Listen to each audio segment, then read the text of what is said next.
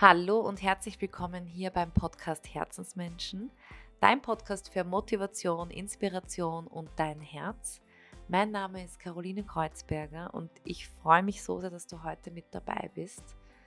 Heute geht es mir um ein ganz, ganz wichtiges Thema, nämlich um das Thema Trauer und Tod. Und nachdem ich immer noch so ein bisschen den Eindruck habe, dass es ein Tabuthema ist, finde ich es umso wichtiger, dass wir darüber sprechen, dass wir unsere Erfahrungen miteinander teilen. Und hierfür hatte ich so ein unglaublich schönes Gespräch mit der lieben Magister Andrea Pichler, die ihre persönliche Geschichte mit uns teilt, die erzählt, wie sie mit Trauer und Tod umgegangen ist. Und das war eins der wertvollsten und äh, unglaublich berührendsten Gespräche. Und umso mehr freue ich mich, dieses Gespräch heute mit dir zu teilen. Also vielleicht kannst du ein bisschen Frieden für dich finden, was das Thema betrifft und ein bisschen Ruhe auch. Vielleicht kann dir unser Gespräch auch die Angst nehmen und dir einfach eine neue Perspektive aufzeigen. Das ist das, was ich mir eigentlich am meisten für uns alle wünsche, dass wir uns gegenseitig so inspirieren und ja, unseren Blickwinkel in den Raum aufmachen und ich wünsche dir jetzt ganz, ganz viel Freude beim Zuhören.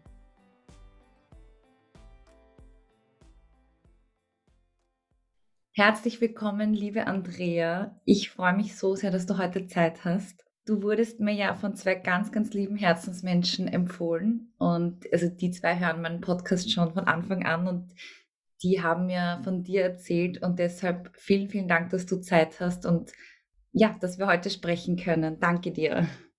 Ich freue mich auch sehr, Caroline. Ich habe so etwas noch nie gemacht in dieser Form und ich freue mich wirklich sehr für diese Einladung und ich bin auch deinen Freunden sehr dankbar für diese Vermittlung. Ja, das ist so eine schöne gerne. Verbindung. Ja. Und, und, und wir haben ja heute das Thema Trauer, wo ja quasi auch in Kombination natürlich, also Tod jetzt hier im Raum steht und es ist ja so, dass in unserer Gesellschaft dieses Thema ein sehr schweres Thema ist, wenn nicht sogar ein Tabuthema. Ja. Also es ist ähm, vielleicht auch deshalb so schwer, weil, weil vielleicht sich unsere Gesellschaft nicht so wirklich damit auseinandersetzt. Also wir reden nicht so viel darüber. Also bei uns ist es ja mehr so, dass wir im Leben natürlich ähm, Spaß haben wollen, dass wir mhm. ähm, vorwärts kommen wollen, dass wir eine gute Zeit haben wollen, dass wir das Leben genießen wollen. Und da passt das halt dann nicht immer so rein, dass man darüber mhm. redet. Und ja. trotzdem fand ich es halt so wichtig, dass wir diese Tür heute hier aufmachen, weil ich doch auch einige Leute ähm, in meinem Umfeld habe, die gerade auch schwere Verluste erleben. Und ähm, ich dachte mir, das wäre eine unfassbar schöne Möglichkeit, mit dir da heute drüber zu reden. Was ist deine Geschichte? Das wäre vielleicht voll schön, wenn du erzählst, wieso dieses Thema auch so mhm. in deinem Leben präsent ist. Genau, sehr gern. Also ähm, ich habe 1991 meinen Mann geheiratet und der war Tischlermeister und äh, seine Eltern hatten ein Bestattungsunternehmen. Und äh, schon im Vorfeld, als wir ein Paar waren, habe ich das immer irrsinnig spannend gefunden, wenn er erzählt hat, ja, ich kann jetzt dort oder dort nicht hingehen, ich muss jetzt einen Leichnam abholen. Und für ihn war das das Selbstverständlichste auf der Welt und für mich war das äh, so, so unvorstellbar, wie, wie das geht, wie man damit so umgehen kann. Aber ich habe es wahnsinnig spannend gefunden. Und wie wir dann geheiratet haben, ja, es war klar, er wird die Firma seines Vaters übernehmen, also die Tischlerei und auch die Bestattung. Und es war für mich auch klar, ich werde ihn da natürlich unterstützen. Und ähm, ich habe dann, ja, buchhalterisch war für mich die Bestattung kein Problem, aber ich habe gemerkt, ich brauche einfach eine Zeit, bis ich, bis ich in der Lage bin, mit den Menschen, die unmittelbar nach dem Tod ihres, ihres, ihres geliebten Angehörigen dann zu uns kommen ins Büro und dann soll man mit den Menschen ein Begräbnis organisieren. Und da habe ich gemerkt, ich brauche da wirklich Zeit. Und ja, die Kinder waren klein. Wir haben ja, bevor wir geheiratet haben, ist der älteste Sohn schon auf der Welt gewesen. Ich habe damals auch parallel dazu mein Studium abgeschlossen. Ich habe Psychologie studiert. Und ähm, ja, dann ist der zweite Sohn zur Welt gekommen und der dritte Sohn. Also ich habe immer irgendwie so Ausreden gehabt, dass ich das Thema noch von mir entfernt halte. Aber irgendwann, ich wollte es ja auch, war es dann soweit und ich habe intensiv begonnen, mich einzulesen. Und ich habe gemerkt, wenn ich mich nicht selbst damit auseinandersetze, wie ich zu dem Thema stehe und zu dem, zum Thema Tod und, und Trauer, dann kann ich auch nicht mit anderen, die in dieser Situation sind, gut arbeiten. Und ich habe mich eingelesen, ich habe Fortbildungen gemacht und ich habe, es war so dann bereichernd für mein Leben zu spüren. Also der Tod gehört ja so dazu und ist so natürlich und man braucht eigentlich davor keine Angst haben. Und dann war ich irgendwann so weit, dass ich gesagt habe, so ich kann das jetzt, ja, die Schwiegereltern waren in Pension, ich war so weit, dass ich gesagt habe, ich kann das jetzt, ich, ich kann mit den Menschen reden, die wirklich in, ihrer, in ihrem ersten Schockzustand eigentlich auch zu uns kommen. Und ich muss jetzt rückblickend sagen, das war beruflich gesehen die schönste, lehrreichste und inspirierendste Zeit, die ich erlebt habe. Ich habe so viel gelernt von diesen trauernden Menschen und habe auch so viel zurückbekommen. Also das war eine wunderbare Zeit. Mhm. Aber, und das muss ich jetzt auch dazu sagen, wir waren eine kleine Bestattung und die Schwiegereltern in Pension. Das heißt, wir waren irgendwann nur mehr zu zweit. Und wir haben gemerkt in unserer Beziehung, und ich habe es körperlich gespürt, dass das auf Dauer nicht zu schaffen ist. Es ist kostet sehr, sehr viel Energie. Wir, wir wollten das auf sehr hohem Niveau machen, sehr flexibel sein. Ich, hab, ich wollte wirklich das Thema enttabuisieren. Ich habe auch Vorträge gemacht. Ich wollte die Leute ermutigen, zu sagen, traut euch, traut euch anders äh, Begräbnisabläufe zu gestalten, traut euch selbst aktiv mitzuwirken. Ähm, abgesehen von den, von den gesellschaftlichen Normen und, und Rituale sind wichtig und, und diese fixen Abläufe, das hilft ja, aber sich zu trauen, das, das einfach persönlicher und individueller zu machen. Was hat der Verstorbene wirklich machen wollen? Was, was waren so seine Lieblingslieder? Man kann und darf Hardrock am, am Begräbnis spielen. Und so war mein Ansatz. Aber das hat natürlich sehr viel Energie gekostet, wenn man wenn es nur zu zweit macht. Und als kleine Bestattung kann man nicht zusätzlich Leute anstellen. Das, das geht sich nicht aus, wirtschaftlich nicht. Und dann war der Punkt, wo wir gesagt haben, das können wir langfristig, halten wir das nicht durch. Und äh, die Kinder haben gesagt, ja, wir helfen, aber die waren auch in Ausbildungen noch und teilweise im Ausland. Sie haben gesagt, das werden wir so nicht übernehmen. Also wir sind da, wenn ihr uns braucht, aber mehr wahrscheinlich nicht. Und äh, dann haben wir eine Lösung gebraucht und wir haben nach Alternativen gesucht und, und sind dann zu dem Punkt gekommen, wo wir gesagt haben, wir verkaufen die Bestattung. Wir wollen uns, wir wollen einmal weg von diesem Thema es hat, ich habe schon Schulterverspannungen gehabt ähm, und mein Mann hat dann gesagt, gut, dann können, kann ich mich mehr auf die Tischlerei konzentrieren und ich wollte dann mehr als Psychologin machen. Ich wollte endlich auch diese Gesundheitspsychologie-Ausbildung fertig machen und diese Zusatzausbildung.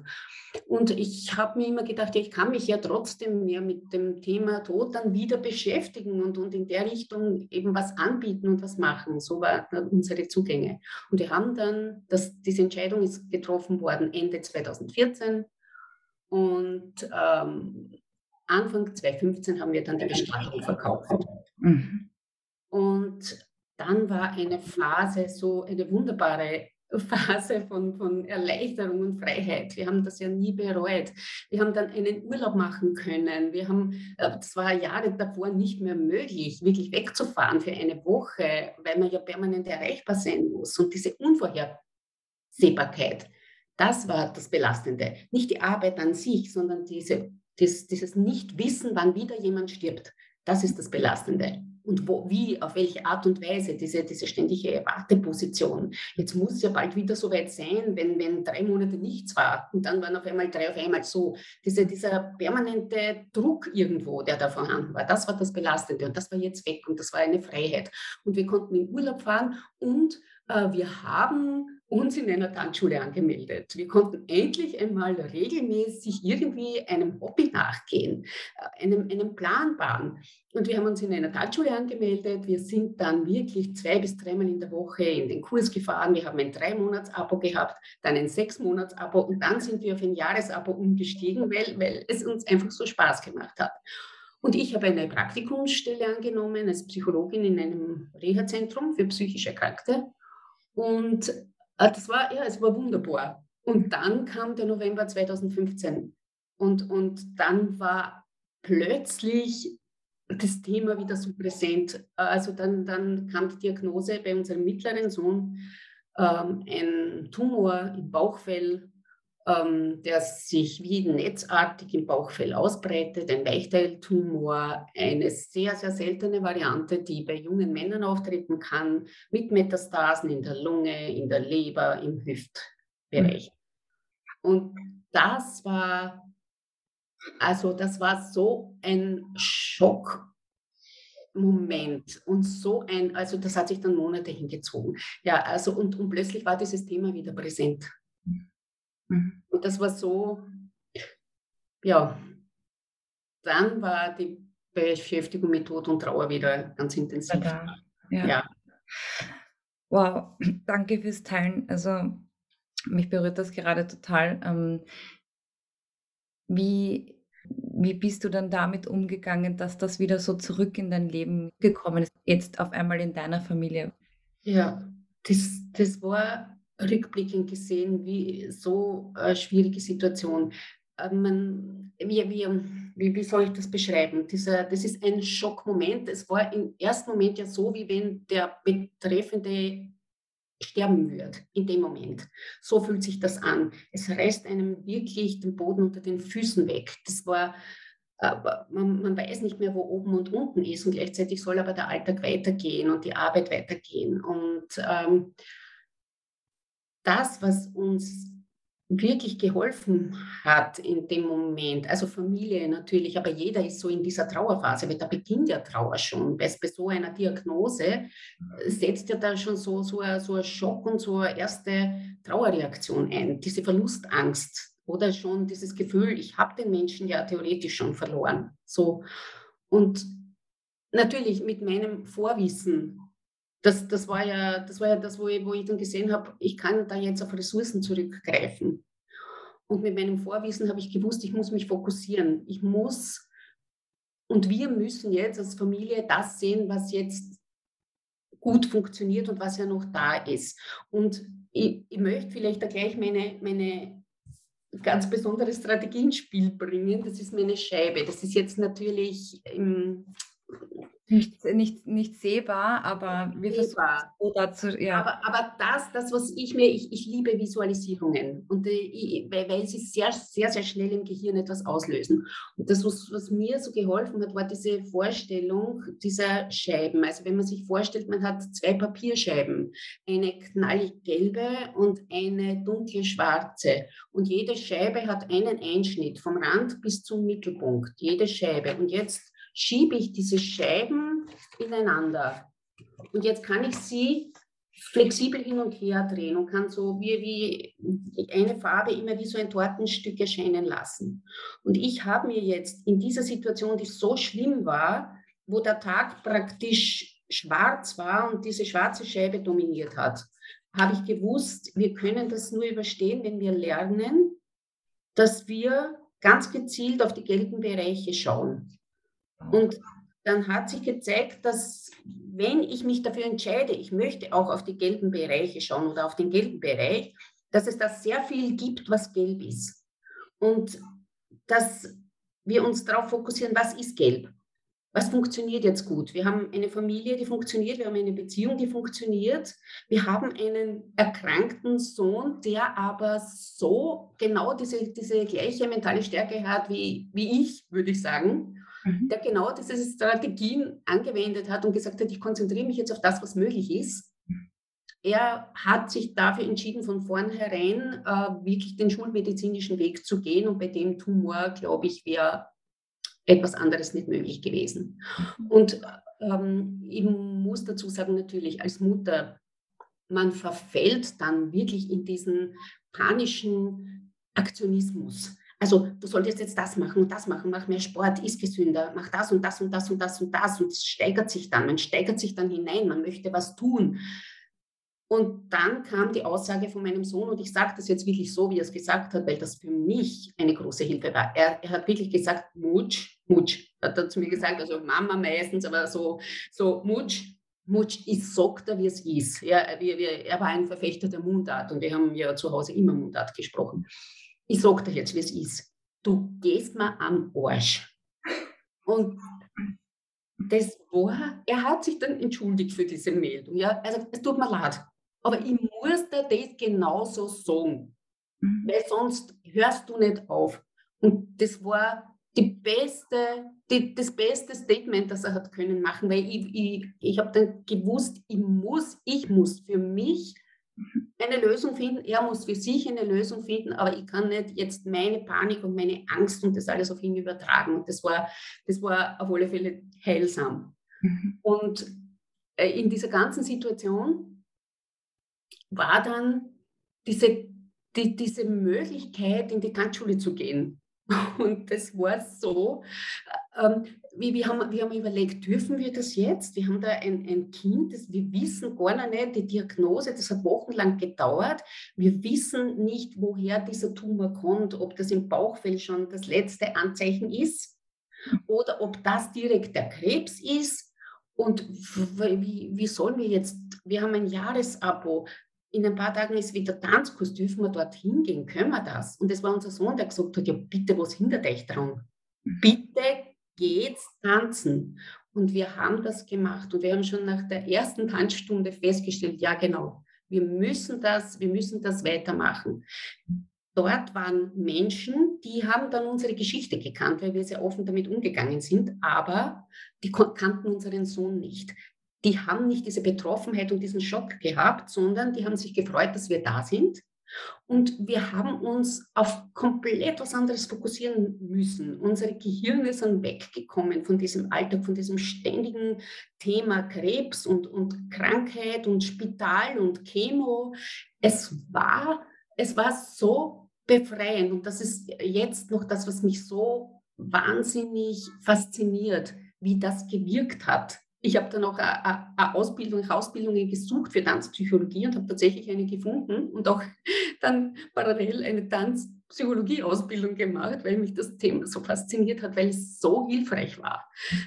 Und, und wir sind dann in dieser ganzen Zeit, dass diese, diese Behandlungen alle, alle paar Wochen, alle drei Wochen war er fünf bis sechs Tage zur Chemo im AKH in der onkologischen Abteilung 18H im Krankenhaus AKH. Ein, ein, großer Dank noch an diese großartigen Menschen dort an dieser Stelle. Und, und wir sind vom AKH in die Tanzschule gefahren. Wir haben das Tanzequipment im Auto gehabt. Ich habe mich in der Parkgarage im AKH umgezogen. Ich bin ein Jeanshosen-Junkie, aber beim Tanzen habe ich oft Röcke an. Es ist einfach dieses Raus aus dem rein in ein komplett was anderes und man geht in einen neuen Mikrokosmos hinein und ist dort und tankt dort Energie. Und das ist was Faszinierendes, weil, was da im Hirn passiert. Die, ich sage es jetzt wirklich unter Anführungszeichen, die Scheiße bleibt die gleiche, wenn ich heimkomme. Aber ich habe einen anderen Blick auf das Ganze. Mhm. Es, es gibt einem so eine gewisse Distanz, dass ich die Dinge dann mit einem anderen Gefühl anschauen kann, dass ich Lösungen sehe, dass ich mich, dass ich sage, okay, das ist jetzt da, aber ich schaffe es mehr, jetzt auf den gelben Bereich zu schauen. Ich, ich bin nicht in diesem Schwarzen verhaftet. Ich habe da so, so eine Kraft und so eine Energie und so einen Hormonschub bekommen. Und man weiß ja, dass, das ist wissenschaftlich erwiesen, was Tanzen ausmacht, dass ich in der Lage bin, auf das Gelbe zu schauen. Mhm. Das, das war das, das Hilfreiche. Also das waren diese, diese Monate durch diese ganzen Chemobehandlungen, durch diese ganze Zeit. Ja. Ähm, ich finde es total spannend, was du sagst, weil es, ich, ich kann mir vorstellen, dass sich eben viele dann so reinsteigern. Also es ist ja absolut, es ist ja Energiesache natürlich auch. Und wenn du jetzt natürlich ähm, diesem Menschen beistehen willst, ist auch immer die Frage, wo nimmst du dann auch deine Energie her? Wo, wo, wo ladest du dich auch wieder auf? Und ich glaube natürlich, wenn man betroffen ist, ist es natürlich sehr schwierig, da auch sich das zu erlauben oder zu trauen, da kurz mal jetzt, äh, jetzt zum Beispiel eben in die Tanzschule zu gehen, weil es ja fast, also ich kann mir vorstellen, dass man dann Schuldgefühle hat, dass man halt nicht 24 Stunden ja. am Tag äh, den Fokus auf ähm, jetzt den Krebs in dem Fall hat. Mhm. Und sehr spannend, wie du das schilderst, dass das sehr wohl erlaubt ist, unter Anführungszeichen. Ähm, dass man sagt, ich konzentriere mich darauf, dass ich in meiner Energie bleibe, dass ich kräftig bin und dass ich eben sehr wohl eine Unterstützung sein kann. Und das kann ich ja nur, wenn es mir gut, also gut unter Anführungszeichen geht, weil, also dass ich halt auch auf mich schaue und mir die Energie hole, wenn ich weiß, von wo. Voll spannend. Ganz genau so ist es. So ist es. Das heißt, das hat dir in dem Moment Kraft gegeben. Mhm. Wie ist es dann weitergegangen? Also du hast dadurch halt für dich eine gute Balance gefunden, würdest du meinen, dass du geschaut hast, ich darf mich jetzt trotzdem Dingen widmen, die mir, die mir gut tun. Ganz genau. Mhm. Und das, das Schöne war, und dafür sind wir ihm ja heute noch dankbar, er hat es genauso gemacht. Mhm. Er hat ja die Chemo relativ gut vertragen immer. Natürlich, da war die Müdigkeit, aber er konnte trotzdem so viele Dinge machen und er hat es geschafft, sich auch wegzuholen mental und sich auf andere Dinge zu fokussieren. Er hat, er hat ja sehr viel Musik gemacht, mit seinen Brüdern in einer Band gespielt. Er hat äh, so viel Klavier gespielt und so viel Gitarre gespielt. Und er hat dann begonnen, Bilder zu malen. Und äh, er hatte eine Ausbildung gemacht äh, mit im Spieledesign und Spielentwicklung und Programmieren und hat sich einen 3D-Drucker zugelegt, hat seinen eigenen Kopf eingescannt und seinen Kopf ausgedruckt. Jetzt rückblickend weiß ich, dass er, das, dass er viele Dinge gemacht hat, damit wir etwas von ihm haben. Er hat er hat äh, Sachen verschenkt, die er gemacht hat für Freunde und er hat uns etwas zurückgelassen, weil er war ja Atheist und er hat immer gesagt, wenn ich sterbe, dann ist es für mich das gewesen. Und er möchte nicht vergessen werden und er möchte eben in Erinnerung bleiben. Und er hat da eben nach Möglichkeiten gesucht. Er hat das nicht direkt ausgesprochen, aber jetzt rückblickend, wir haben alle was von ihm eine, eine CD, die er mit Klavier bespielt hat, eine, ja, Bilder, im ganzen Haus hängen seine Bilder. Und äh, das ist so, dass seine ausgedruckten Gebilde vom 3D-Drucker und das ist, das ist einfach jetzt im Nachhinein irrsinnig tröstend, da was zu haben. Das heißt, ja.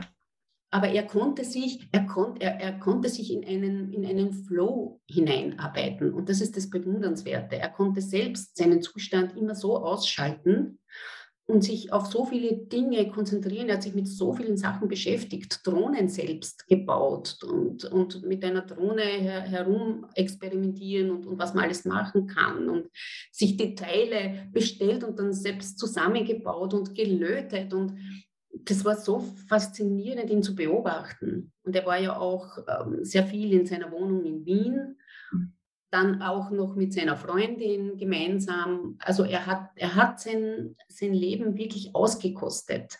Mhm. Und das war schön zu sehen und das hat es natürlich uns auch leicht gemacht, dass auch wir glücklich sein dürfen und lachen dürfen. Und ja, also wir hatten immer was zu lachen, wirklich. Ja. Es war, es war nicht, es war immer so, dieser, dieser Schock ist am Anfang da, das dauert eine Zeit, bis man das verdaut. Aber, aber dann wird es, das ist so, so arg das klingt, man gewöhnt sich. Das, das Gehirn gewöhnt sich an diese Situation und man lernt dann damit zu leben. Mhm. Bis es halt dann so weit ist, wo, wo man dann halt erfährt, so jetzt, jetzt ist er austherapiert. Jetzt ja.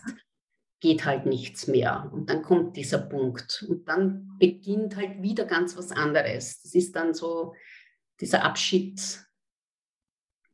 nehmen Prozess. Und das ist halt dann das also wir haben dann nein, nein, äh, 2015 kam die Diagnose und äh, Ende 2018, also ziemlich genau drei Jahre später, hat dann der Oberarzt, wie wir zusammengesessen sind, uns halt gesagt, so jetzt, jetzt sollen wir mit dem Abschiednehmen beginnen.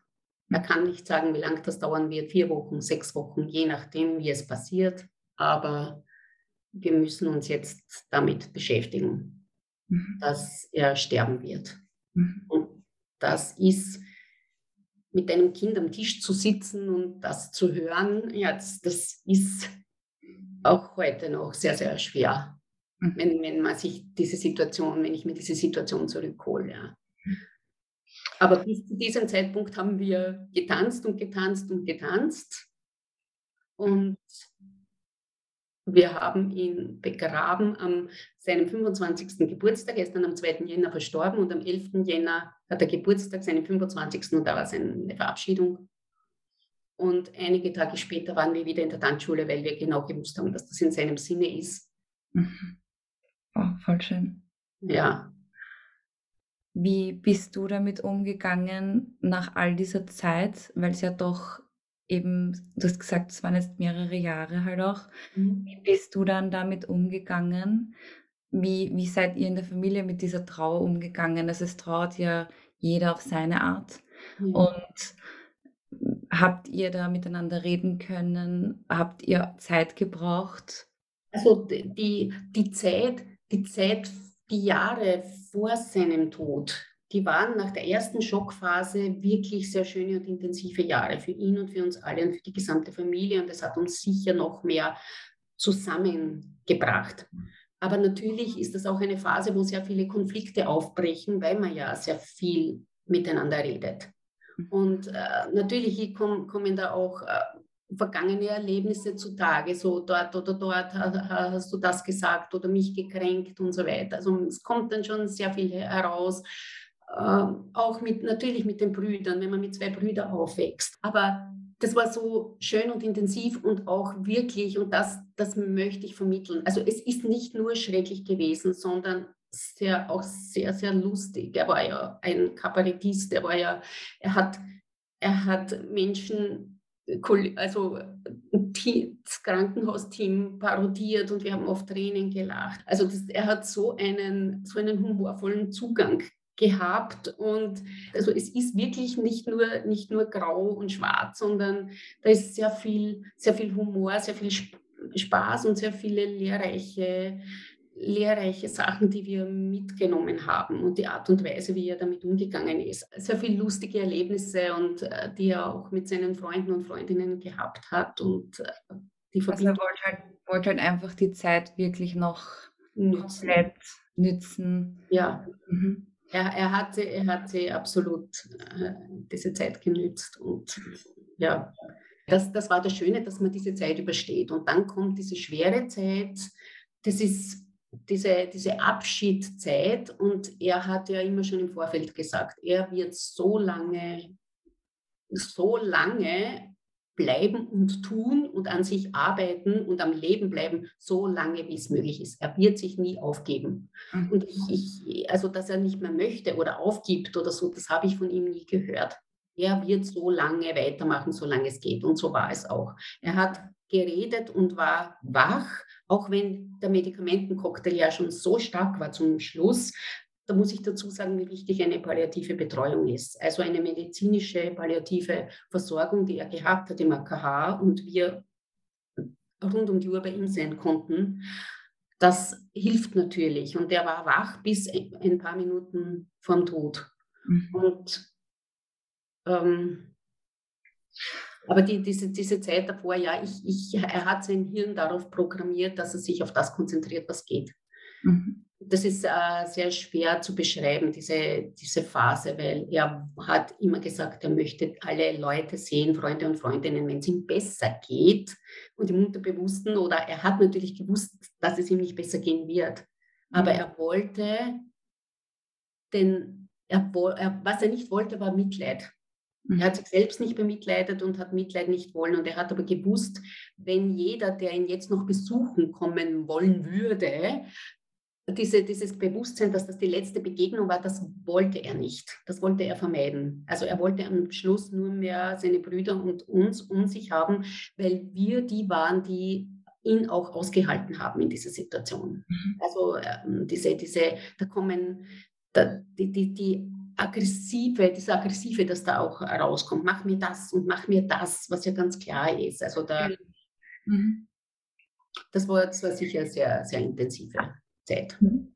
Wenn, wenn jetzt jemand zuhört, der eben auch jemanden verloren hat, was würdest du sagen, weil ja einige, also weil man eben auf verschiedenste Art und Weise trauert, was würdest du sagen, oder wann ist es am, am akutesten? Also wie, kannst du da ein bisschen was über diesen Trauerprozess erzählen? Weil vielleicht einige sich dann ein bisschen verloren fühlen mhm. in diesem Moment. Und ja, auch man weiß ja auch nicht, Gott, diese Trauerphase, also das ist ja unfassbar schwer und man, es ist halt kurz, nehme ich an, sehr dunkel, sehr, man weiß nicht, wann hört es auf. Kannst du da ein bisschen was von deiner Geschichte erzählen, wie ihr damit umgegangen seid, wie lange das bei euch so war? Also vielleicht, vielleicht allgemein etwas zu Trauer, weil der Trauerprozess, es gibt ja so in der Literatur, gibt es ja diese Ansätze der Trauerphasen. Mhm. Und das ist in der Literatur oder in der Wissenschaft wichtig, dass man vielleicht Trauer in irgendeiner Form definieren und beschreiben kann. In der Realität ist es, würde ich sagen, ist es ein Prozess. Und je länger und intensiver dieser Prozess dauert, hängt davon ab, wie intensiv die Bindung zum Verstorbenen war. Es hängt davon ab, wie alt der Verstorbene ist. Er hängt davon ab, wie die Umstände des Todes sind. Ist es etwas, das von einer Sekunde auf der anderen, also plötzlich und unerwartet passiert, dann ist natürlich diese Schockphase da. In unserem Fall war es so, dass die Schock, Schockphase schon drei Jahre davor war. Mhm. Das, ist, das macht einen Unterschied. Mhm. Und äh, dann hängt, äh, beeinflusst die, die Trauerphase auch frühere Erlebnisse, die man mit Verlusten gehabt hat. Das kann auch einen Einfluss darauf nehmen, wie ich dann mit weiteren Verlusterlebnissen umgehe. Aber im, im, Grunde ist es diese intensive Bindung, die man hat. Und das ist das, diese Bindung ist jetzt unterbrochen. Und mhm. wenn es von einem Moment am anderen passiert, dann ist da dieser Schockzustand. Und das dauert eine Zeit, bis man realisiert. Also äh, ich, vielleicht kann ich da eine Buchempfehlung geben, und zwar der Roland Kachler. Das ist ein deutscher Psychotherapeut und, und Trauertherapeut, der selbst seinen Sohn mit 16 Jahren verloren hat durch einen Autounfall, unverschuldet. Und äh, der beschreibt den Trauer Prozess als Realitätsprozess. Ich muss lernen, die Realität zu akzeptieren, damit ich mich neu ausrichten kann. Und am Anfang in diesem ersten Zustand, in diesem Schockzustand, wenn jemand, der geliebt wird, plötzlich geht oder plötzlich stirbt, dann kann ich das nicht realisieren. Das kann ich nicht, das will ich nicht realisieren, das will ich nicht wahrhaben, ich kann es auch noch nicht, weil mein Hirn ist nicht so weit. Vor allem dann nicht, wenn ich den Verstorbenen nicht sehe. Deswegen ist es so wichtig, dass man, dass man äh, den Verstorbenen auch sieht und wirklich vom Verstorbenen Abschied nehmen kann, ihn sieht, ihn als Toten sieht. Das ist wichtig. Das ist für diesen Prozess wichtig. Es verkürzt diese erste Phase, weil man es schneller realisiert, dass das tatsächlich so ist. Und dieses, dieses Realisieren und dieses dann akzeptieren, das braucht seine Zeit. Und das ist aber sehr unterschiedlich. Und da gibt es keine Richtlinien.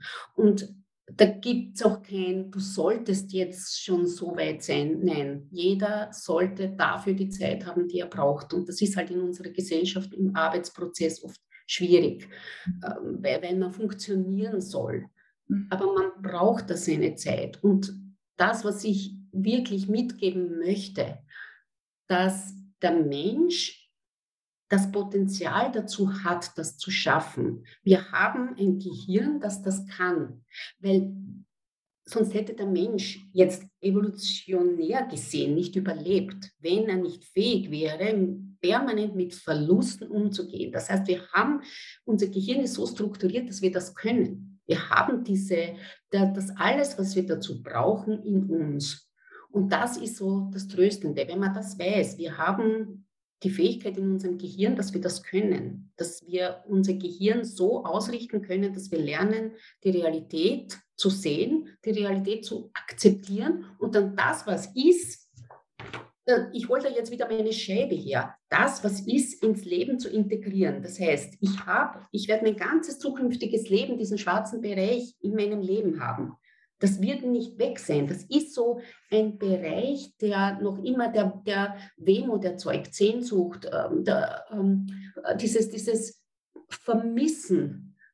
Das, das, tut, das tut weh und das wird es das ganze Leben sein. Aber das ist ein Teil von mir und gehört zu meiner Biografie und das integriere ich in mein Leben. Und wenn ich das kann, dann kann, wenn ich das so akzeptieren kann, dass dieser Teil in meinem Leben ist, dann kann ich mich auch neu ausrichten auf das, was das Leben mir noch bietet. Mhm. Und das ist ja das, das Schöne und das Positive an einem Trauerprozess. Und deswegen ist es halt so wichtig, dass man, dass man trauert und die Trauer zulässt. Mhm. Und dass einem das Trauern ermöglicht wird von der Gesellschaft, vom Arbeitgeber, innerhalb der Familie, von, von Freunden, dass ich die Möglichkeit habe, meine Trauer auch rauszulassen, vor allem am Anfang, wo ich die Gefühle noch nicht kanalisieren kann.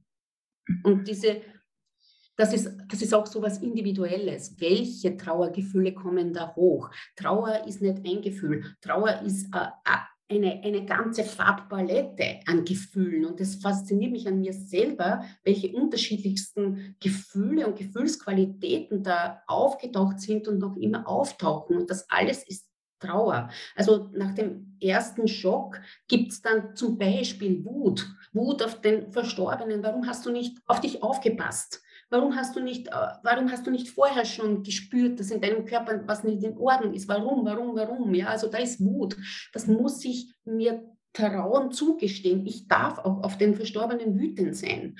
Oder dass ich mir Schuldgefühle mache. Vor allem natürlich, wenn ich, wenn ich zum Beispiel beteiligt bin oder, oder ich hätte sollen, ich hätte das sollen, ich hätte das verhindern können, hätte ich, hätte ich, hätte ich. Man macht sich Schuldgefühle auch wenn es nicht so ist, aber das, das sind Gefühle, die da sind. Dann tun einem, wir haben zum Beispiel, ich habe mir selbst am wenigsten leid getan, aber mir haben alle anderen so leid getan. Mir hat mein Mann als Vater leid getan, mir haben seine Brüder leid getan, mir hat seine Freundin leid getan, mir haben seine Freunde leid getan, seine Freunde und Freundinnen. Da war so eine enge Verbindung. Das sind so wunderbare junge Menschen, die so gelitten haben. Die haben mir mehr leid getan als ich selber.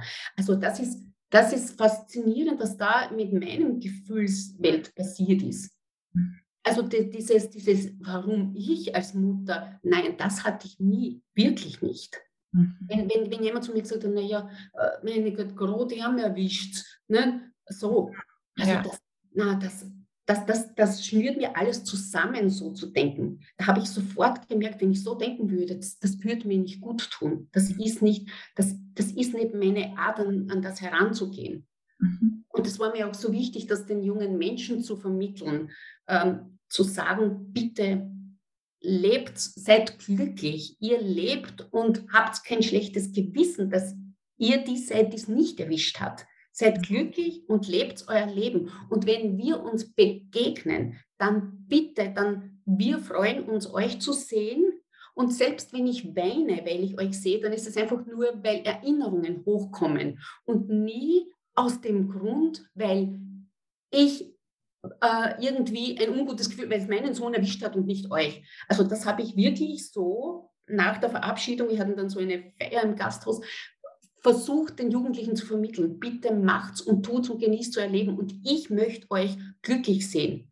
Und für, für mich ist tröstend zu sehen, dass sie alle, diese, diese Freunde und Freundinnen von ihm was mitgenommen haben und dass sie alle immer wieder signalisieren, dass sie an ihn denken, wenn sie in einer schwierigen Lebenssituation sind. Wie hätte er es gemacht? Das ist für mich wahnsinnig tröstend, dass sie sich zu seinem Geburtstag am Grab treffen und dort wirklich auf ihn anstoßen und ihn hochleben lassen und ähm, äh, in, in, äh, für ihn eine Rede halten. Also ein, ein Freund, der auch beim Begräbnis immer äh, eine Rede gehalten hat, der schreibt dann jedes Jahr eine Rede für ihn und hält ihn am Laufenden.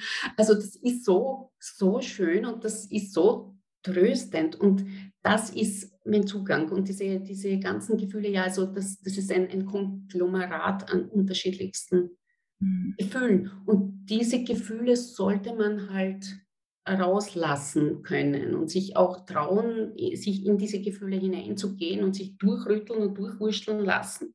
Ich habe immer so das Bild von einer, von einer riesen Waschmaschine, mit einer riesen Trommel und ich weiß, ich sollte da hineinsteigen und mich durchrütteln lassen. Ich weiß, ich kann da aber auch jederzeit wieder raussteigen. Und wenn ich da raussteige und mich durchrütteln habe lassen, dann geht es mir besser. Ich muss nur den Schritt machen und mich durchrütteln.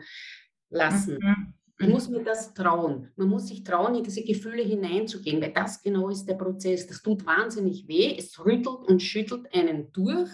Mhm. Aber wenn man dann heraussteigt, dann hat man das Gefühl, jetzt geht es mir viel besser. Jetzt, jetzt bin ich ruhig. Jetzt, jetzt fühle ich mich befreit.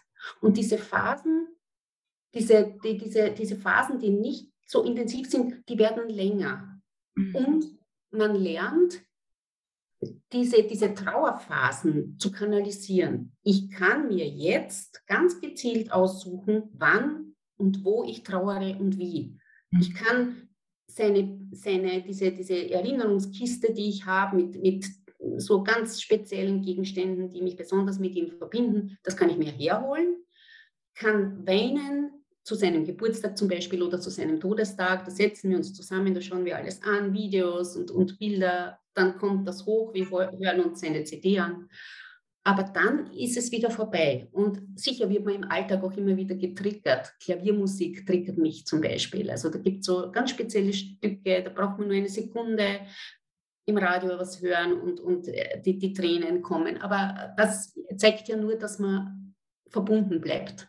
Das ja. ist das Schöne. Das, das möchte man ja. Man möchte den Menschen nicht, nicht, nicht loslassen. Das war vielleicht früher so immer das Thema. Man muss loslassen, loslassen. Ich muss nicht loslassen.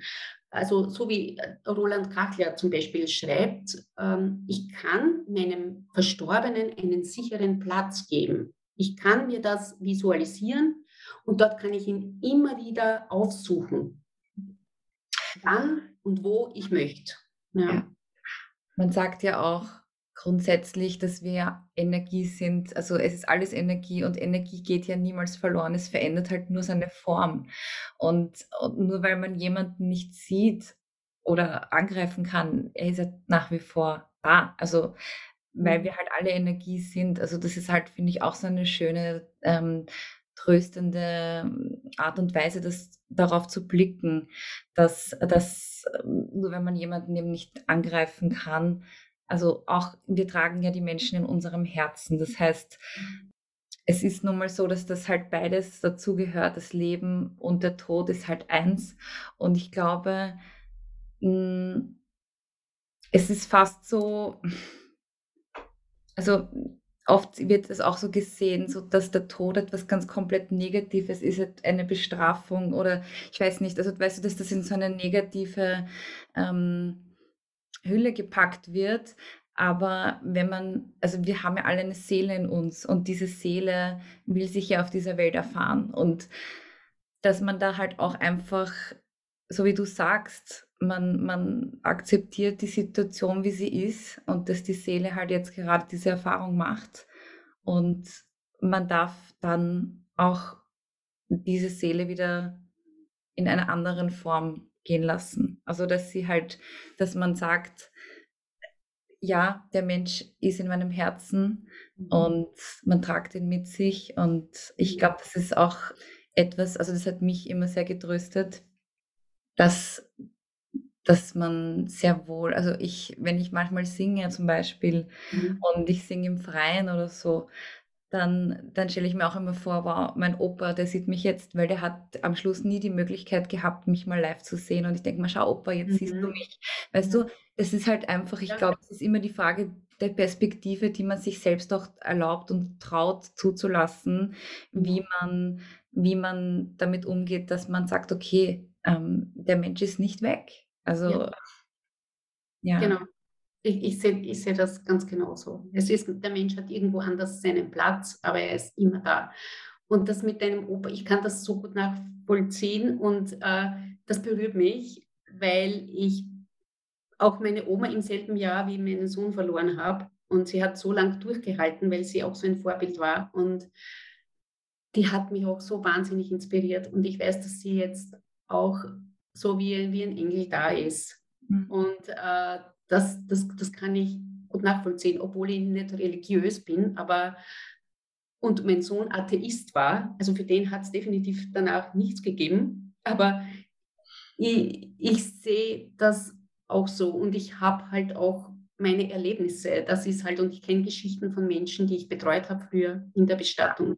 Die mhm. über diese Verbundenheiten und auch, dass man das körperlich spürt und dass es da so äh, Erlebnisse gibt, berichtet haben. Und mhm. das ist, das ist schön und tröstend und ja, mein Sohn würde immer sagen, ja, Mutsch, wenn es da hilft. Ma, wie schön. Wenn, wenn wir über solche spirituellen Sachen gesprochen ja, haben. Ja. ja wenn es da hilft, ist ja okay. Nein, es, es, es ist ja so schön, dass man wirklich eben, es darf ja jeder so sehen, wie er möchte. Es, ich finde es einfach nur voll spannend, eben auch deine Geschichte zu hören. Deshalb tausend Dank, dass du das mit uns geteilt hast, weil ja jeder eben auf seine Art damit umgeht. Und ich glaube halt einfach, wenn man offen darüber redet, hat man einfach auch die Möglichkeit, eine andere Perspektive mal zu sehen und zu hören. Also, wie hat der Mensch das gemacht und wäre das was für mich? Oder weißt du, wie ich meine, dann kann man mhm. einfach ähm, ja. ja. sein Feld auch ein bisschen aufmachen und schauen, was einem gut tut in so einem, also wenn man wirklich jetzt äh, in so einem Moment ist. Mhm. Und deshalb fand ich das heute so wichtig, hier den Raum aufzumachen, auch über den Tod zu sprechen, weil er halt eben so tabuisiert wird. Und mhm. deshalb danke fürs Teilen, wirklich. Also das war sehr, sehr wertvoll. Sehr, sehr, sehr, sehr ähm, Jetzt noch kurz eine Frage. Was, was würdest du Außenstehenden raten, ähm, wenn jetzt jemand in deinem direkten, engen Umfeld trauert? Mhm. Ähm, auch da gibt es ja verschiedene Wege, wie man sich jetzt also verhalten kann. Hast ja. du da auch ein paar Tipps? Oder was ist da wichtig? Ich weiß und erinnere, erinnere mich noch sehr gut daran, Sachen, die mir sehr wehgetan haben. Gewisse Aussagen oder Ratschläge. Und hm. ich weiß aber auch, dass diese Menschen einfach auch nur in ihrer Hilflosigkeit versucht haben, das Richtige zu sagen. Und hm. ich bin da niemandem böse. Ich was ich sagen kann, ist, es gibt keine tröstenden Worte, die gibt es nicht in, in solchen Situationen oder in Schocksituationen. So, ja, du schaffst es schon oder ja, das, das, das, ist, das, das ist, da hat man das Gefühl, dass der, eigen, dass der Schmerz nicht gewürdigt wird. Das, das hat nichts mit Selbstmitleid zu tun. Also tröst, zu trösten, zu versuchen, das, das geht nicht. Aber man kann ehrlich sagen, dass man keine Worte findet. Man kann, man kann aussprechen, es tut mir einfach nur laut, ich weiß nicht, was ich sagen soll. Das ist so hilfreich. Und wir haben wirklich so einen Schwall an Anteilnahme bekommen. Das war so ein Energieschub. Also jedes kleinste Zeichen, ob das nur ein Blick ist, weil man nicht weiß, was man sagen soll, eine Umarmung. Es war tatsächlich so, dass das irrsinnig viel Energie gibt. Also wenn man, wenn man wirklich auch betroffen ist und das, wenn, wenn ein Kind stirbt, dann ist wirklich jeder betroffen. Und ich kann das signalisieren, einfach nur indem ich jemanden zunicke oder wenn ich, wenn ich es mir zutraue und demjenigen äh, eine, so eine Beziehung zu dem Hinterbliebenen habe, dass ich mir das zutrauen kann, dass ich fragen kann, wie geht's dir? Wie, wie, wie, wie, wie geht's dir? Magst du darüber reden? Die Hinterbliebenen reden gerne über ihre Verstorbenen. Sie erzählen gern Geschichten und Erlebnisse. Und es ist dann so schön, von jemandem zu hören, ja, ich, ich habe ihn dort oder dort erlebt. Und mir hat er dort oder dort so viel Spaß gemacht oder ich habe dort oder dort so viel gelacht mit ihm. Das ist schön und hilfreich, dass man sich als Außenstehender traut, ähm, über den Verstorbenen mit den Hinterbliebenen zu reden. Das ist, äh, das ist äh, sehr, das ist, das ist wirklich was, was, was tröstet und was einem hilft, wenn man sieht, also andere haben ihn auch gekannt und andere mochten ihn auch gerne. Das ist schön. Und ähm, wenn ich wirklich Hinterbliebenen helfen möchte mit, mit Zeichen der Anteilnahme, dann muss ich auch aushalten können, was dann kommt. Mhm. Also die Tränen, möglicherweise auch Wut, möglicherweise Aggression. Also wenn ich jetzt wirklich als Außenstehender so Anteil nehme und sage, wie geht's dir? Und dann muss ich aushalten können, wenn aggressiv zurückkommt, wie, wieso ist man schon okay? Frag nicht so blöd. Wie soll es mir gehen? Was glaubst du? Ja, also das aushalten können, das, das, das ist natürlich auch ein Punkt. Mhm. Ja. Ja, natürlich. Ja.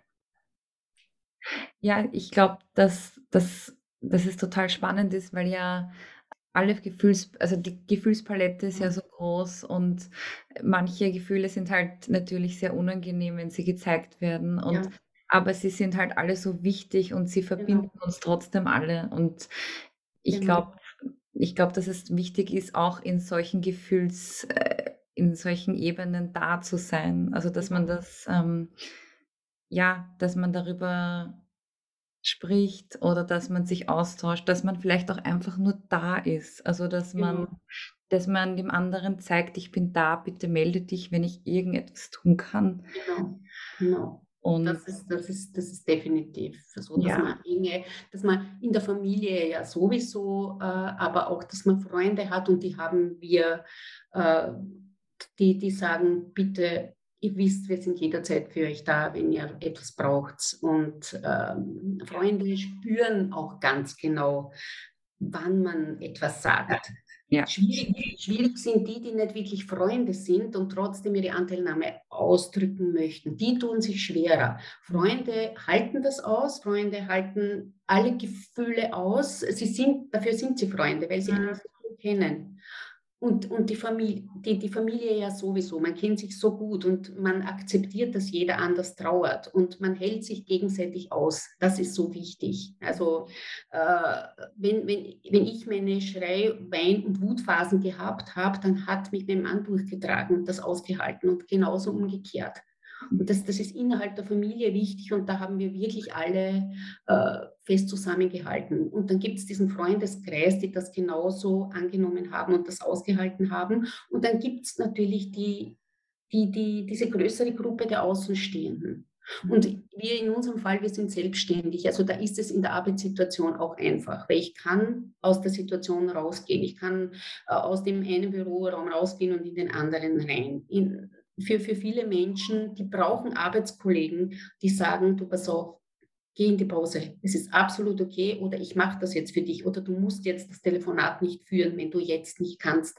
Da braucht es Menschen, die außenstehend sind, aber die die Situation kennen und die da wirklich unterstützen und den Menschen Zeit geben, wieder so in den Arbeitsprozess hineinzufinden, dass sie in der Lage sind, ihre Trauer zu kanalisieren. Das braucht Zeit und da ist unsere Gesellschaft gefordert mhm. das zu ermöglichen. Ja. Das, das gilt auch für Abschiedsfeiern. Also ich erlebe, ich habe erlebt und, und erlebe immer wieder, wenn Menschen bei einem schweren Schicksalsschlag Angst haben, das Begräbnis nicht durchzustehen, weil sie glauben, sie müssen ihre Gefühle unter Kontrolle halten. Mhm. Und äh, das habe ich auch immer versucht zu vermitteln. Man muss sich nicht zusammenreißen. Man ist ein Trauernder und das darf man zeigen. Und man darf schreien und weinen wenn jemand das nicht aushält, dann sind es die anderen und nicht der Trauernde muss sich zusammenreißen. Ja, das ist ein, großes, ein großes, Thema. Und deswegen, deswegen gehören diese Themen wirklich in den Alltag hinein. Und ich bin dir so dankbar für dieses Gespräch, dass du unabhängig von, von Allerheiligen, weil da ist das natürlich immer ein großes Thema rund um Allerheiligen, aber einfach an einem Frühlingstag äh, sagst, ich möchte über dieses Thema reden wo eigentlich alles zu blühen beginnt demnächst. Du entscheidest dich wirklich. Also das ist, das ist was Besonderes und das, das muss man wirklich würdigen, weil genau so sollte man es machen, dass sich das im Alltag einbaut, dieses Thema immer wieder, unabhängig von den finsteren, düsteren Monaten und weil halt aller Heiligen ist und das halt jetzt jeder in den Medien ja sowieso Thema ist. Mhm. Und dann vergessen wir es wieder. Nein, das gehört in den Alltag immer wieder, dass man weiß, das gehört zum Leben dazu. Ja. Und es hat sich in den letzten Jahren sehr viel gebessert. Es hat sich sehr viel gebessert auch durch die Palliativbetreuung, die ja hoffentlich jetzt noch mehr Stellenwert bekommt mit dieser ganzen Sterbehilfe-Diskussion, dass man sich intensiv mit Abschied nehmen auseinandersetzt, auch als Gesellschaft. Mhm. Wow, ja, voll. Ich, ich, ich danke dir für deine, für deine Worte und ich sehe es genauso wie du. Also es ist, es ist für mich ganz, ganz wichtig, darüber zu reden, weil ich meine, die ganze Natur spiegelt es uns wieder. Es ist einfach, im Frühling blüht alles, im, im Herbst fangen die Blätter an zu fallen und dann ist kurz mal Stille. Und ich meine, wir, wir sind umgeben von, von Leben und, und Tod. Also wir sind, das ist einfach so eins. Und ich, ich, ich möchte und ich hoffe, dass auch unser Gespräch ähm, hier einigen vielleicht ein bisschen auch die Angst genommen hat davon, ähm, was passieren kann oder also dass, dass wir immer verbunden sind, dass wir immer verbunden sind und danke vielmals für, die, für deine Worte. Das hat mich gerade voll, voll berührt. Man merkt es eh, ich bin voll sprachlos. Ähm, ich habe trotzdem noch eine Frage an dich, die mir sehr wichtig wäre. Ähm, meine letzte Lieblingsfrage. Wenn ich dir ein Mikrofon in die Hand geben würde und alles, was du in dieses Mikrofon reinsprichst, kann jeder Mensch, also jeder Mensch hört, was du sagst. Was, was würdest du denn den Menschen mitgeben?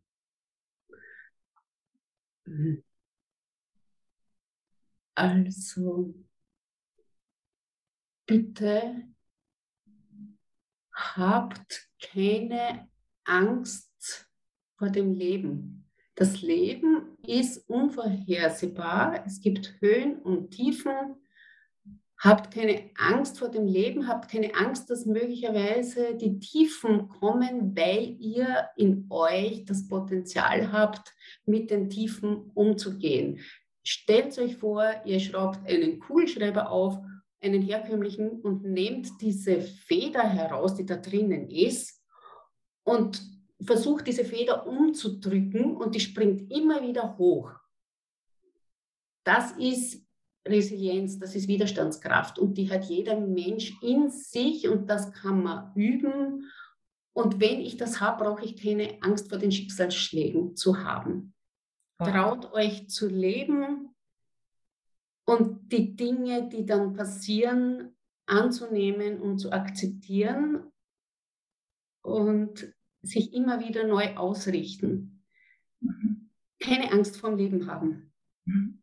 Wow. Keine Angst vorm Leben haben. Das Leben, das Leben wirklich genießen.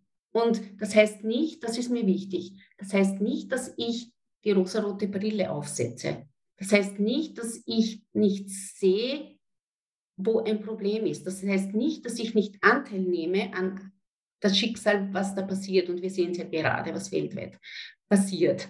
Mhm. wenn ich glücklich bin, ich darf glücklich sein, das heißt nicht, dass ich mich nicht in andere hineinversetzen kann und Hilfe bieten kann, wenn ich es kann und wenn es notwendig ist. Also nicht, nicht wegschieben der Realität, sondern trotz der Realität glücklich zu sein. Mhm. Wow, voll schön. Ich danke dir so sehr. Vielen, vielen Dank. Ich danke dir, Caroline. Danke für das Gespräch. Das war eines der schönsten Gespräche, danke die dir. ich wahrscheinlich zu diesem Thema geführt habe. Und danke, dass ich, dass ich das alles so in kompakter Form sagen durfte, was wahrscheinlich ewig schon in meinem Kopf herumgespielt ist. Wow, voll schön. Vielen Dank. Ich wünsche dir weiterhin so viel Freude mit deinen Gästen und viel Erfolg und viel Erfolg für dich als Künstlerin, als, als ausgezeichnete Sängerin. Ich und danke. Ich kenne dich, kenn dich jetzt ja ein bisschen und ich bin einfach nur dankbar, dass ich dich kennenlernen durfte und ich hoffe, wow. wir sehen uns. Ich kann das nur zurückgeben. Danke fürs Teilen. Danke, danke dir. Willkommen zurück ich hoffe, dich hat dieses Gespräch genauso inspiriert wie mich. Ich habe so viel aus diesem Gespräch mitnehmen können für mich und ähm, auch sehr, sehr viel dazugelernt. Und ich bewundere die Andrea, wie sie so damit nach außen gehen kann. Und wie es ist so unfassbar wertvoll, finde ich, ähm, so eine Erfahrung mit anderen Menschen zu teilen. Also es gibt nichts Kraftvolleres und nichts Stärkeres, finde ich, weil wir alle einmal früher oder später in so einer Situation sind, wo wir mit Trauer konfrontiert sind und umso bereichender ist es, ähm, finde ich, darüber zu sprechen und zu verstehen, dass es okay ist, was man fühlt und ja, sich mit dem Thema so auseinanderzusetzen, ähm, glaube ich, macht die Situation auf jeden Fall tragbarer. Und mir war es so wichtig, über dieses Thema zu reden, weil ich glaube, dass sich ganz, ganz viele Menschen irrsinnig alleine fühlen damit oder sich vielleicht auch nicht trauen, nach außen zu gehen damit. Und ja, falls du jemanden kennst, dem es gerade schlecht geht oder der in so einer Situation ist, vielleicht möchtest du die Folge mit ihm teilen. Ich werde auf jeden Fall auch den Buchtipp ähm, teilen unten in den Show Notes. Das heißt, ähm, das Buch, von dem die Andrea gesprochen hat, werde ich da auch verlinken und auch ihren Kontakt, falls du dich bei ihr melden magst. Und ich wünsche dir auf jeden Fall das Allerbeste und vergiss nicht, es gehört alles dazu zum Leben und du bist nicht alleine damit und fühl dich von Herzen umarmt. Deine Caro.